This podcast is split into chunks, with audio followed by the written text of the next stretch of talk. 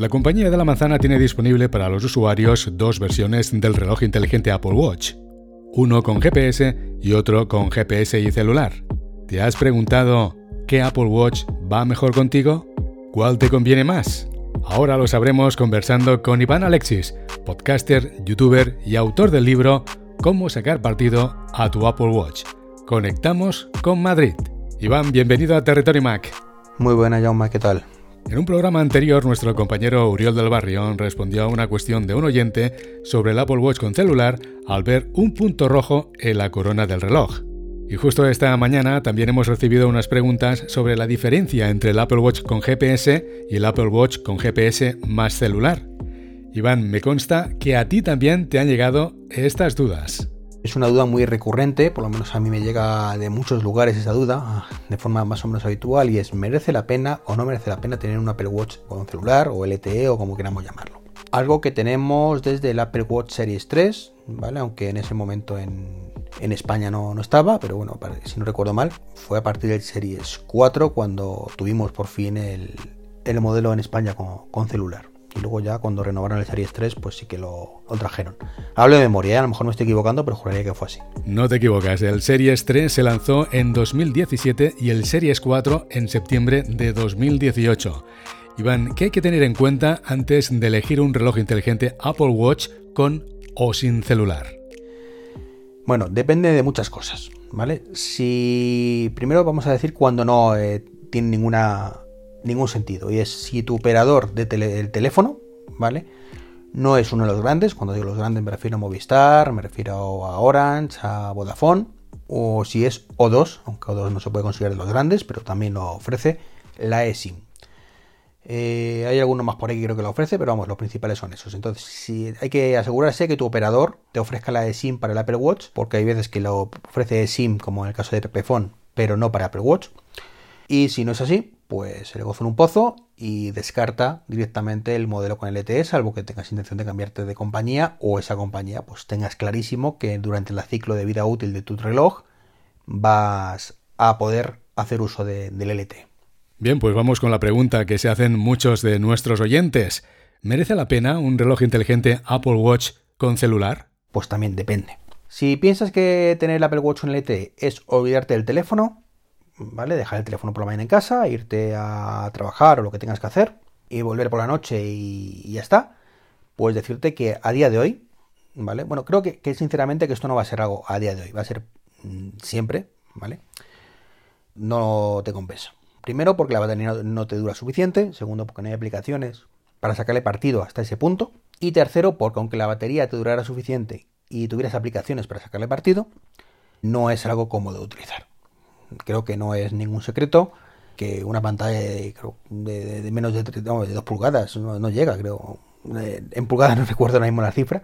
Pero vamos, una pantalla tan pequeña no es muy cómodo para ser utilizado en el día a día de forma constante.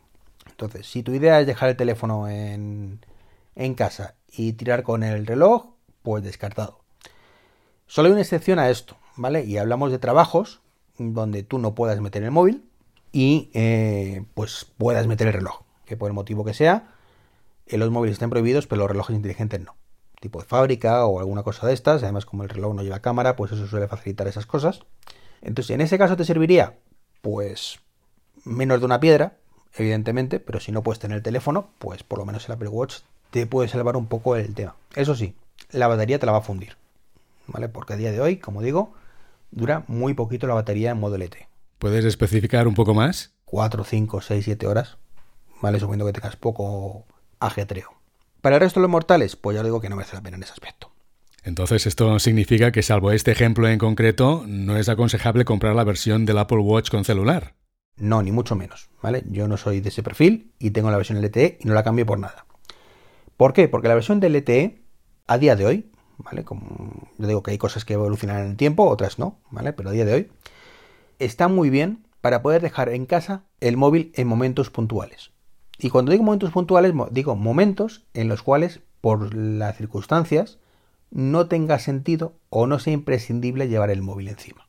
Iván, ponnos un ejemplo lo más habitual, hacer deporte. Por ejemplo, tú cuando vas a hacer deporte, ya sea correr, ir en bicicleta, lo que sea, lo normal es que no hables por teléfono. Y lo que puede ocurrirte, es que te entre una llamada en un momento dado. Si estás corriendo, si estás mandando bicicleta, pues, pues tú puedes coger la llamada sin ningún problema en tu Apple Watch LD, el móvil se quedaría en casa, y no tienes que correr con ello, hablas los 15 segundos de rigor, oye, mira, que estoy corriendo, que estoy en la bici, como comprenderás, no es, como digo yo, un momento para hablar con tu madre y tirarte media hora hablando, ¿no? Sino para esas cosas rápidas de, mira, estoy en este momento que no puedo atenderte bien, cuéntame, ah, vale, perfecto, en cuanto llegue a casa te llamo y lo hablamos. Venga, hasta luego.